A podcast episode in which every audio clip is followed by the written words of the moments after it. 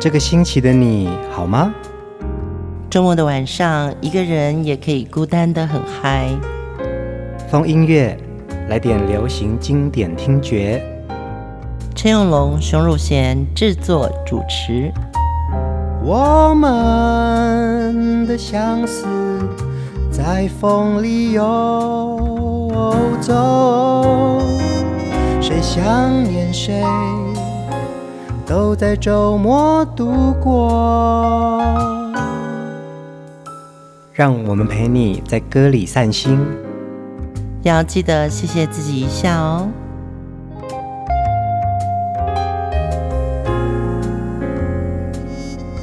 嗨，这里是风音乐，我是陈永龙。嗨，我是熊汝贤。风音乐的节目啊，我们常常在聊说流行经典听觉哦。嗯，经典是什么？可能我们现在听的是流行歌，觉得流行文化是一个可能会过时的东西。但是其实经典呢，它是需要有时间酝酿之后，可能这首歌是你二十年前你回味的那个东西，就是经典了。对，甚至于可能在你的父母辈听过的歌曲。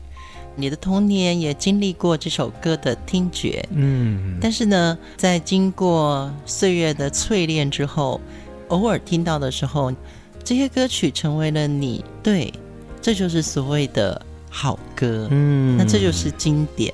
风音乐的节目啊，其实我们常常在推荐的歌手或者是幕后的创作人，他们就是有一定的年代，其实他们的歌曲或者是他们的故事陪着我们很久。我们现在再来回味这些好歌啊，才真正明白为什么那么经典呢？嗯，我们今天节目要介绍一位华语乐坛超重量级的作曲家、编曲家翁清溪。翁老师他在流行音乐界呢是很少数，他是凭着自学，然后他是用实务经验创造很多脍炙人口的好歌。尤其他的音乐呢，深受了古典音乐严谨创作和技法的一个影响。嗯，所以他其实有很多音乐的形态，好像听到了一些古典乐。翁老师在创作的时候啊，悲愁的旋律书写啊，其实是受到柴可夫斯基的影响的。嗯、那他在编曲的时候呢，其实也受到华格纳的音乐层次、莫扎特的愉悦气氛，然后作为他音乐编曲的基本思考哦。其实这些古典名家在在都启发他的创作了。嗯，翁清溪是一九三六年出生在台北，他在就读。大桥国小，嗯嗯，他在那个时候就接触到了口琴。虽然当时这个乐器的状况很不理想，你有吹过口琴吗？其实我好像有哎，但是就是如果他真的那个乐器状况不理想的话，会闭声，对不对？你知道，因为我也会吹口琴，嗯，那我觉得吹口琴真的是一件很浪漫的事情。翁老师其实他那个时候接触到口琴，开始触动到他灵魂深处对于音乐的基因了耶。嗯，对，其实大桥国校啊。那个是在台北迪化街附近，也是属于台北的西城哦，大道城附近了。对，然后他在住在那附近，所以他又帮了一个呃乐器的练习者抄写乐谱，把五线谱转成简谱，因为这样他就能够免费使用公司所有的乐器。嗯，他就完全凭着自己的摸索而学会了小提琴、单簧管、萨克斯风。口琴、吉他还有钢琴，大部分的小朋友还是在玩玩具的时候，他的玩具已经是这么多的乐器了。他就开始慢慢在台北市各大电台的乐队吹奏他拿手的单簧管。今天我们要介绍的第一首歌呢，呃，我们用这首歌来进入翁清溪的音乐年代，邓丽君的《小城故事》。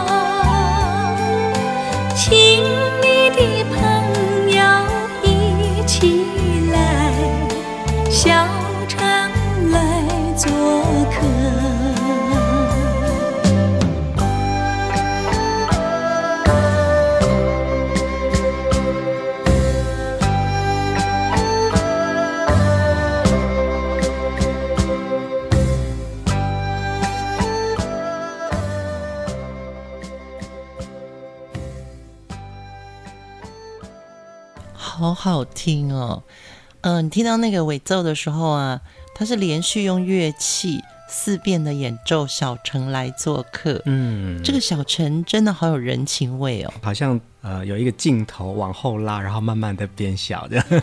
对，我觉得一首经典的作品，不但能够听到歌，你甚至于可以来到这里面，嗯，对，所以。听这首歌，虽然它是一首带有民族色彩的小调，可是经由邓丽君很细致、温婉、诚恳的唱腔啊，将这首歌的精神、小陈的这个样子，真的是描绘的淋漓尽致。嗯，其实节目当中常常会听到我们播放邓丽君的歌曲哦。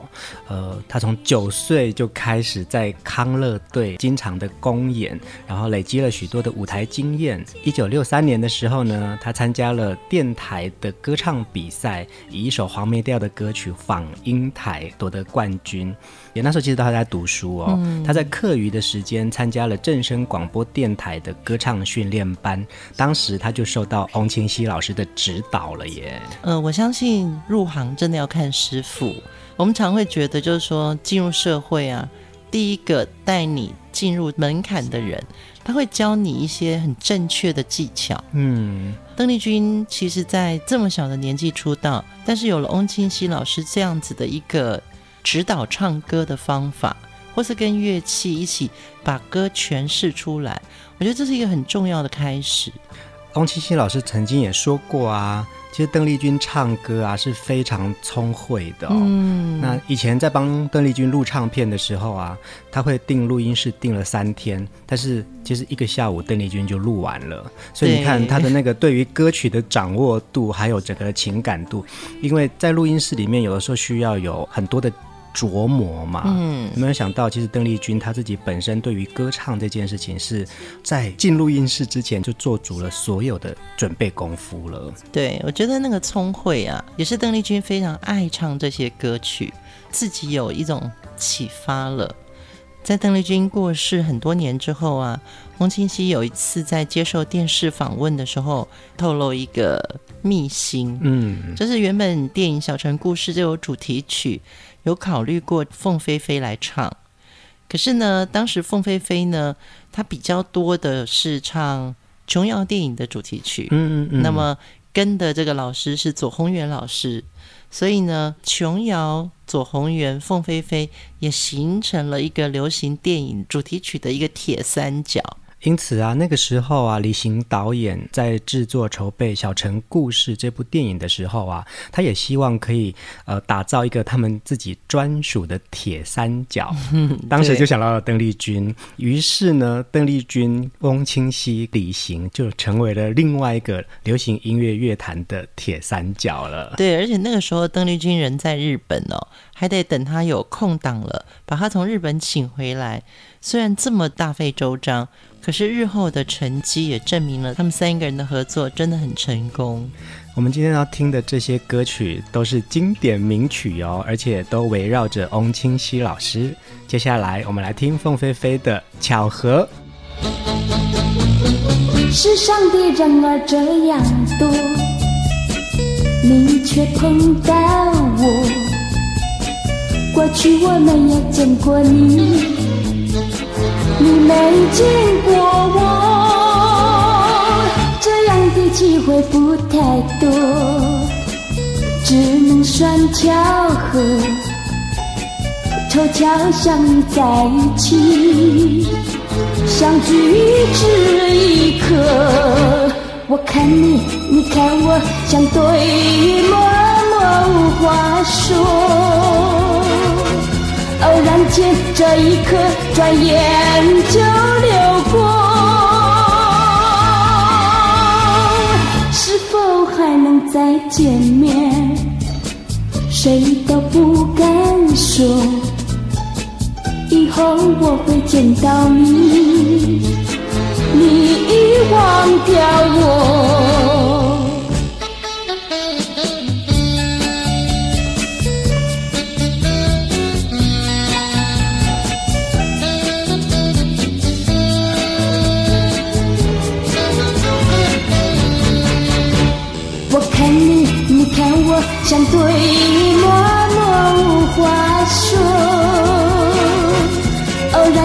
这一刻转眼就流过，是否还能再见面？谁都不敢说，以后我会见到你，你已忘掉我。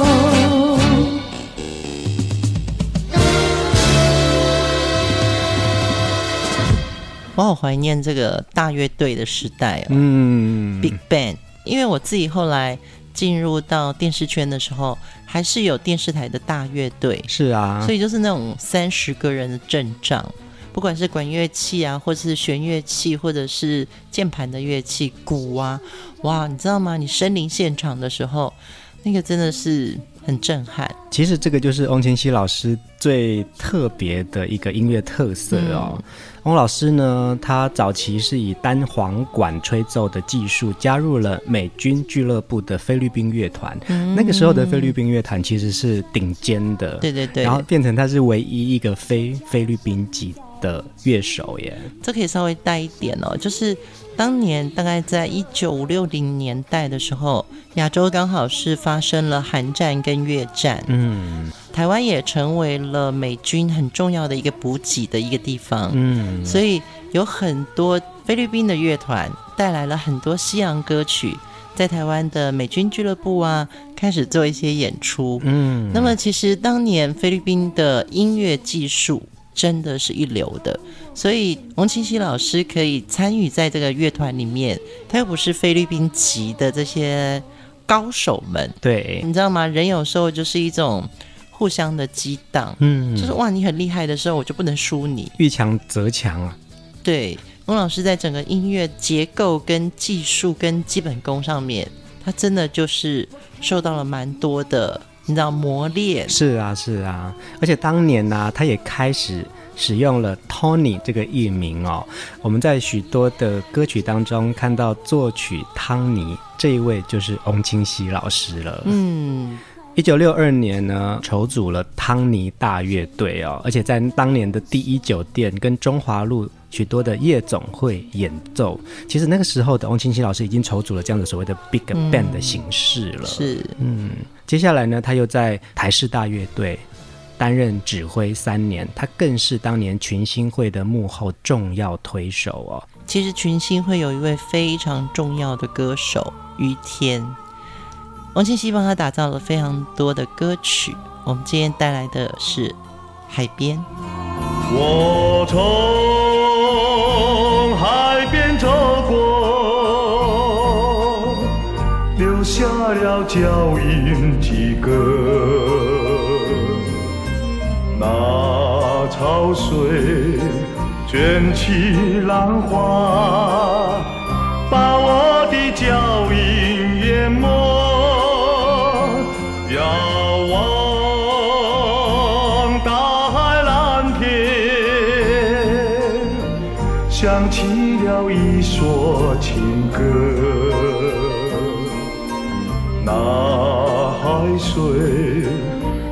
说着我，把爱的歌声失落。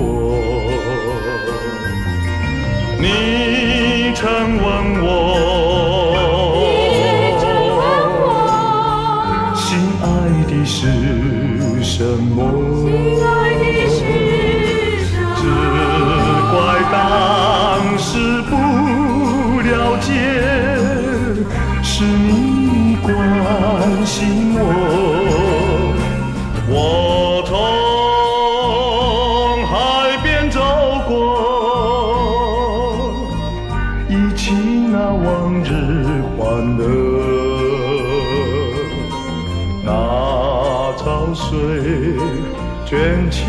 浪花。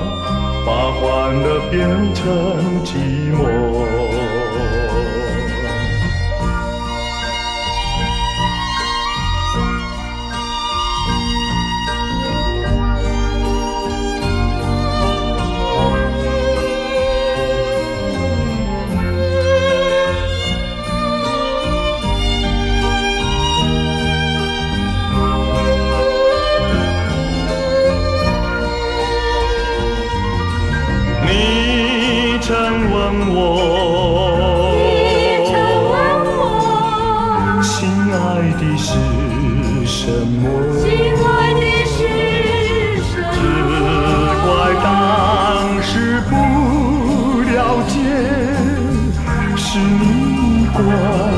紧握我从海边走过忆起那往日欢乐那潮水卷起浪花把欢乐变成寂寞那潮水卷起浪花，把欢乐变成寂寞，那潮水卷起浪花。我以为这首歌。距离我非常的遥远，嗯、但是当他唱了第一句之后，我才知道哦，这个就是那首于天的经典代表作《海边》啊。对，有时候我们其实记得旋律，记得歌词，嗯、可是我们不记得歌名。嗯，对，其实于天是从七岁参加新竹台声电台跟电塔唱片联合举办的一个歌唱比赛而跨入歌坛的。几年前我们曾经访问过于天哦。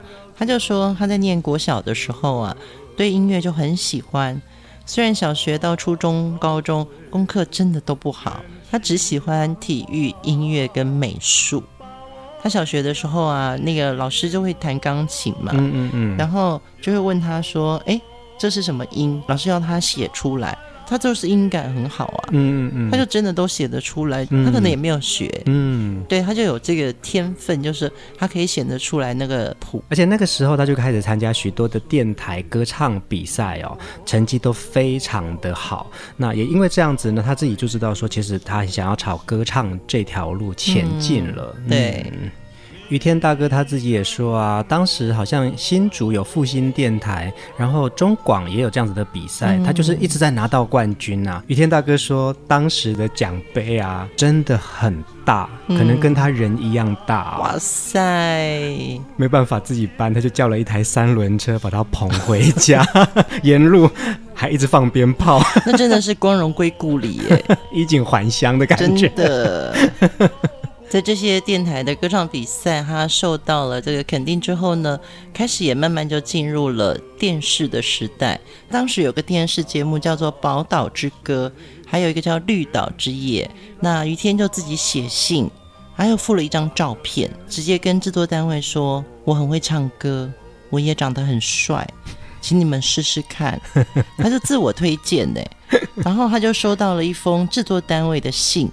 然后他想说，哎，为什么这是群星会的制作人盛之写给他的？因为盛之不晓得从哪里打听到地址，跟他联络说，哎，你会不会唱华语歌曲啊？嗯，因为以前于天参加比赛唱的都是闽南语歌曲嘛。对。然后他就说我会啊，其实他那时候根本就没有唱过华语歌曲。嗯。然后就真的练了一首歌叫做韩语曲，就去上了群星会。盛之姐就非常喜欢他，他很感谢。盛之帮自己取了艺名，叫做于天。其实他的本名叫于清源。是，对，他说：“于就是你的本性嘛，天，天下都是你的啊。”嗯嗯，所以于天在歌唱生涯里面，他非常感谢两位。音乐上的前辈，一位就是盛之，一位就是翁清溪老师。从一九六零年代开始啊，翁清溪老师的创作歌曲成为流行文化的主力哦，而且他也为非常多当年知名的红歌手创作好歌。接下来我们要听的另外一首歌呢，也是久违了的一个好声音，陈美玲演唱的《燕飞翔》。飞翔，现在。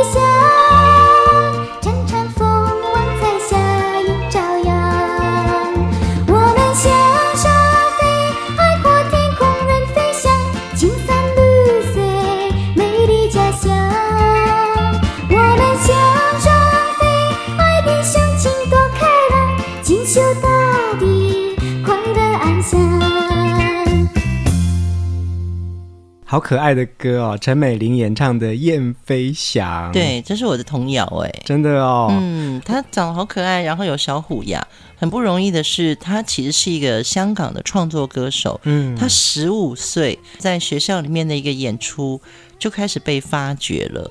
他一开始就是用自己的创作来踏入歌坛。嗯，他可能是最早的清纯玉女歌手代表了哈。嗯，其实他自己说过，他的童年是一个很害羞而且自我肯定能力很低的人。一直到初中的时候呢，他去做了义工，这个经历改变了他的生命。嗯，他当时去了一个山谷里做义工。那看见许多天生残疾的小孩，真的是觉得吓到了，因为没有看过这么多需要被帮助的人。嗯，他觉得遇见这些孩子的之前跟之后，自己的人生观彻底改变了。当他看见自己认为理所当然的手脚，许多人却是天生就无法拥有的。嗯，当你的世界不再只有身边的人。比起很多其他人在这个世界上，我们拥有的力量其实是很大的。嗯，这也就是陈美玲啊，从十五岁开始啊，就参加许多所谓的义工活动哦。嗯，那她也以及她自弹自唱在募款。那因为这样子呢，被星探发掘了，因此录了许多张畅销的专辑哦，成为影歌双栖的创作才女。她从年轻的时候就是这样子一个乐观开朗的个性啊，所以呢，翁清溪老师在为她写这首《燕飞翔》的时候呢。作曲跟编曲也都让歌迷有一种很愉快上进的编曲风格了。嗯，这次在做王俊熙老师的音乐回顾的时候呢，看到陈美玲有一些在网络上的一些访问，其实我觉得还蛮感动的。他分享一句话，他说：“当我想到比我自己更巨大的失误时，另外一个陈美玲就出来了。要是我把自己的故事说出来。”可能可以帮助到世界上需要帮助的人，对我来说就值得了。嗯，我相信这个就是音乐的力量哦。嗯、陈美玲也是，甚至是我们今天聊到的翁清溪老师，他们不断地用音乐来感染大家，让大家有一个更向上的一个精神。嗯，接下来我们要听的另外一首歌曲呢，是翁清溪老师的一首演奏曲哦。我们来听他怎么诠释《望春风》。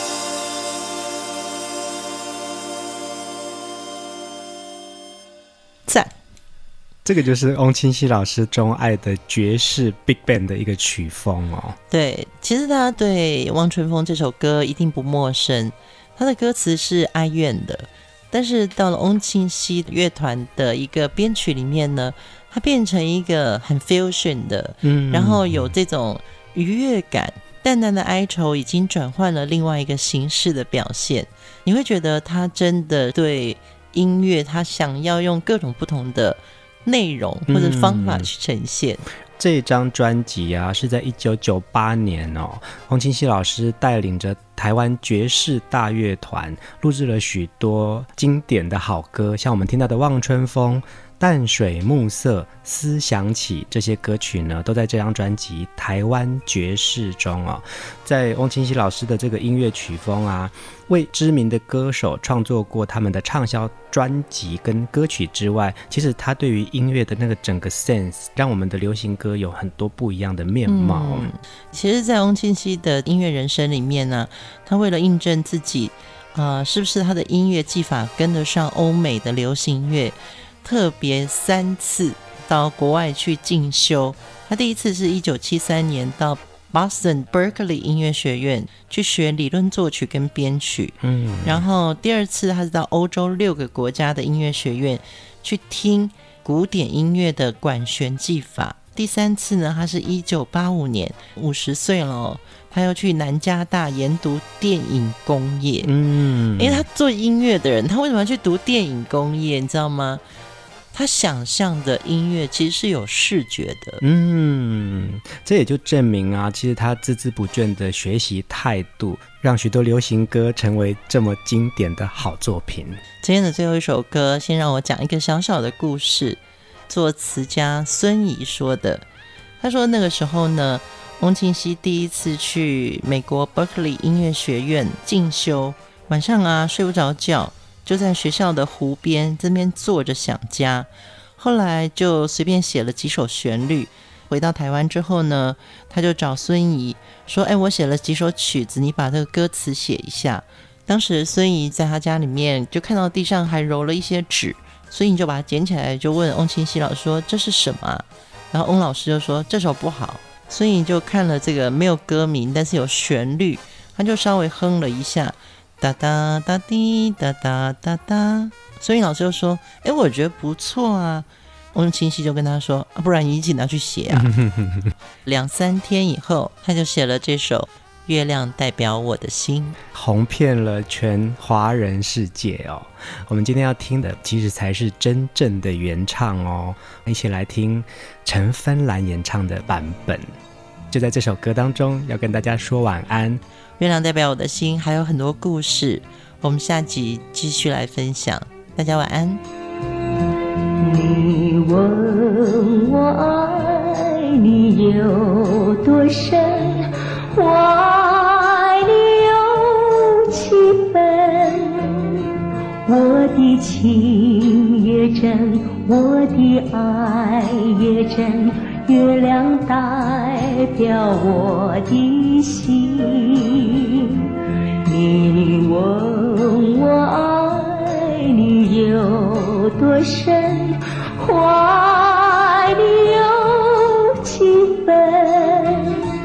我的情不移，我的爱不变，月亮代表我的心。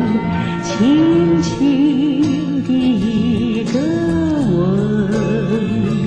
已经打动我的心。深深的一段情，叫我思念到如今。你问我爱你有多深？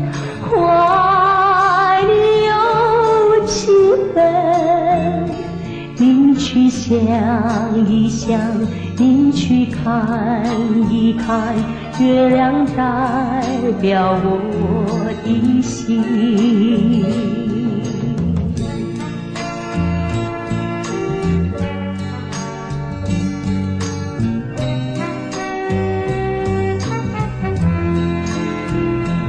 你问我爱你有多深我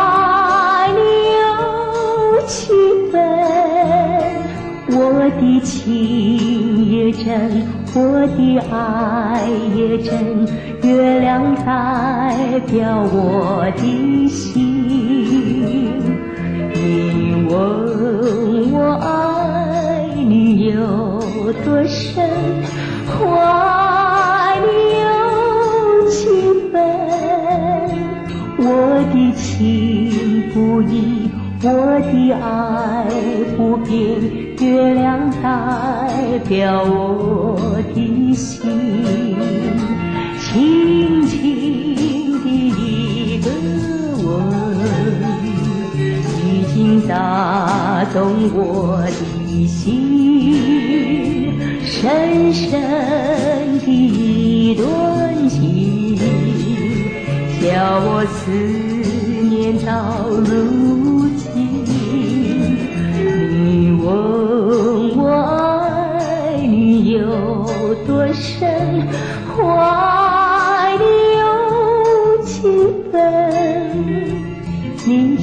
想一想，你去看一看，月亮代表我的心。你去想一想，你去看一看，月亮代。